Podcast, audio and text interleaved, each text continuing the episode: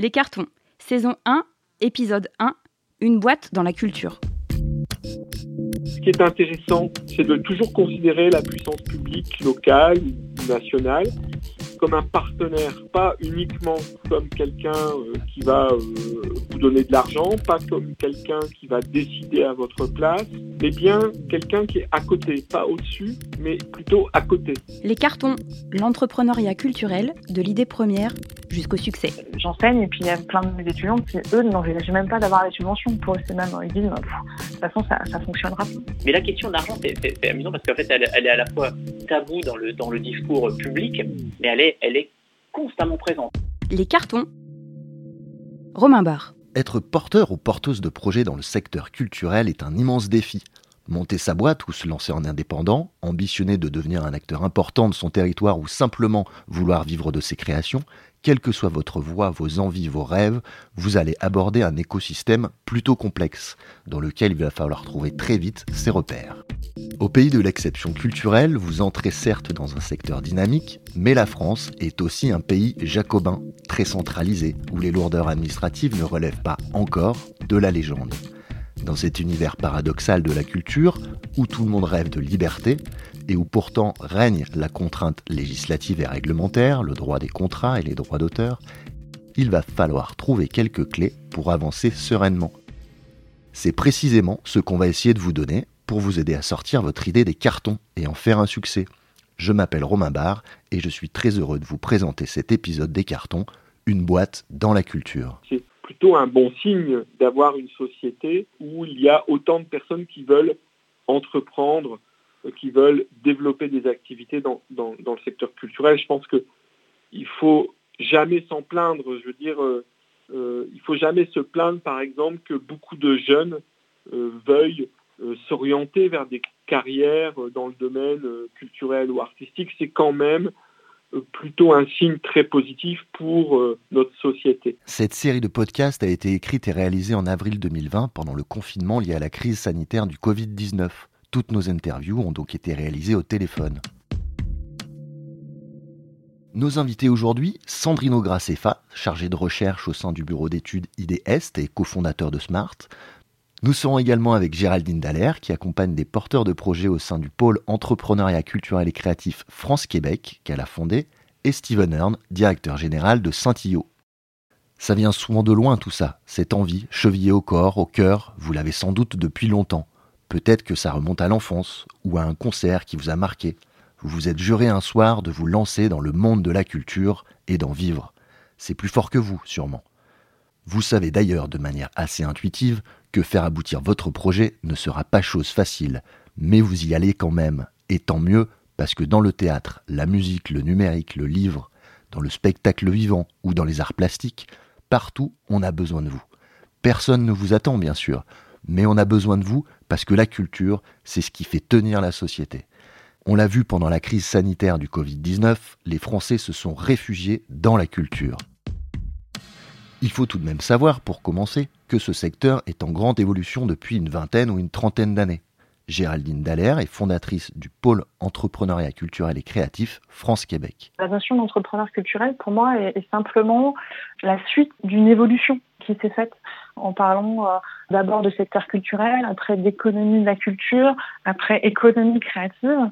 Et, et, en fait, petit à petit, depuis les années 80, cette évolution sémantique, en fait, c'est simplement la signification d'une prise en compte de plus en plus importante de cette notion d'économie dans le secteur de la culture. Et ça se fait très très progressivement et on a abouti à, cette notion d'entrepreneuriat, mais euh, c'est pas arrivé euh, de nulle part en fait. C'est arrivé parce que notre approche de la culture n'a cessé d'évoluer depuis les années 80, au moins au moins les années 80, et ça a été finalement plein de petits euh, changements dans notre définition qui ont fait qu'on qu aboutit là. Donc c'est vrai que c'est pas forcément, enfin c'est pas quelque chose qui arrive de façon brutale.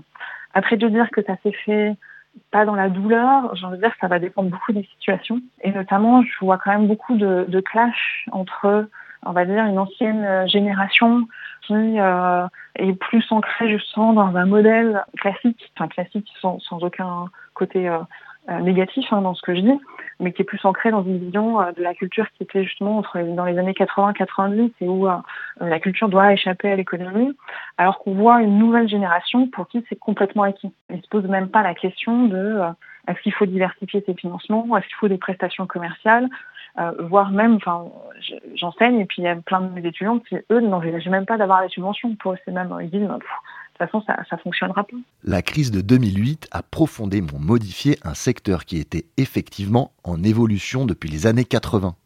Aujourd'hui, les choses ont tendance à accélérer et il faudra des années avant même de pouvoir prendre toute la mesure de ce qu'on est en train de vivre avec le Covid-19. Mais aucun virus ne tuera le monde culturel, et son écosystème reste un monde ouvert, vivant, en lien étroit, organique avec les autres secteurs économiques et désormais en prise directe avec le marché. C'est à prendre en compte quand on veut se lancer. Steven Hearn est entrepreneur, patron de Saint-Io. On voit d'autres manières de faire, euh, d'autres manières de, construire ces écosystèmes.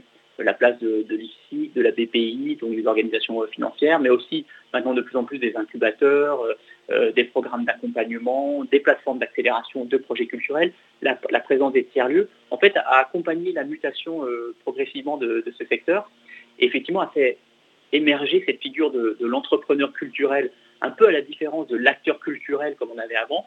C'est-à-dire, en fait, euh, mais c'est qu'une question parfois de définition, mais un, entrepreneur, effectivement, peut-être est un peu plus décomplexé peut-être parfois dans son rapport à, la question de l'argent.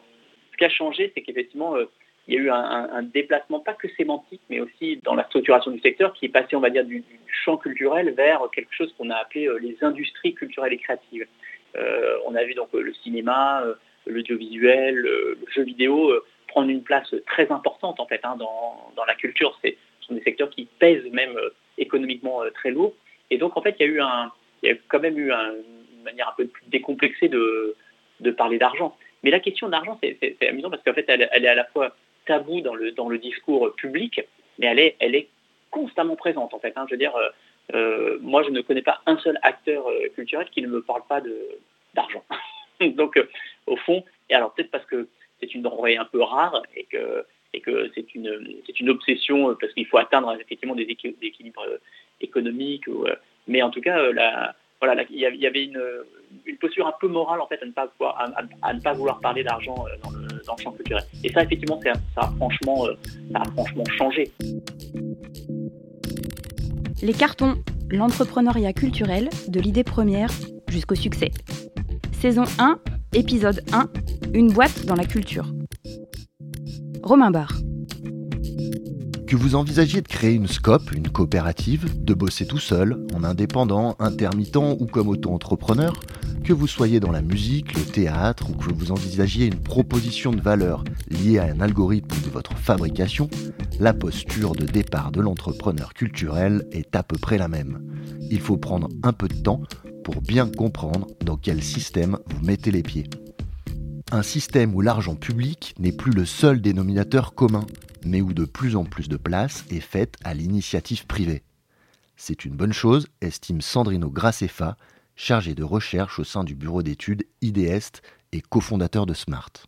Il y a un moment où il faut aller pouvoir présenter son projet à des responsables publics, à des responsables politiques, pas que politiques. Hein. En France, il y a, il y a euh, beaucoup d'agents euh, publics, euh, de fonctionnaires dans les DRAC, dans les collectivités territoriales qui ont un rôle important. Ce n'est pas que les élus, hein. ça c'est important aussi de, l'avoir en tête. Les élus fixent des orientations, mais souvent elles sont mises en œuvre ensuite par des techniciens, entre guillemets, donc des, fonctionnaires. Et donc, ce qui est intéressant, ça c'est ma vision, c'est de toujours considérer la puissance publique locale ou, nationale comme un partenaire, pas uniquement comme quelqu'un euh, qui va euh, vous donner de l'argent, pas comme quelqu'un qui va décider à votre place, pas quelqu'un qui va euh, vous, faire des injonctions, mais bien quelqu'un qui est à côté, pas au-dessus, mais plutôt à côté. Alors on le voit, un entrepreneur culturel ne doit pas forcément se définir par son rapport, plus ou moins proche, aux institutions et au financement public. Sandrino, qui connaît très bien la situation chez nos voisins européens, encourage à aller voir ailleurs comment ça se passe. C'est toujours très instructif. Euh, dans les pays où l'État intervient moins, il y a plein d'autres façons d'imaginer le financement de projets culturels, via le mécénat, via beaucoup d'activités connexes en réalité. Mais c'est quand même intéressant de voir qu'une activité de, vente de boissons et de restauration peut, peut, dans un modèle original, financer par exemple euh, la promotion d'artistes euh, très émergents. Et ça, je l'ai vu à, Berlin, je pense au projet Urban Spree, qui est un projet euh, qui à la fois promeut des musiques actuelles, la musique électronique notamment, et en même temps a tout un, volet de promotion de l'art urbain contemporain avec une galerie et des expositions qui sont, qui sont proposées.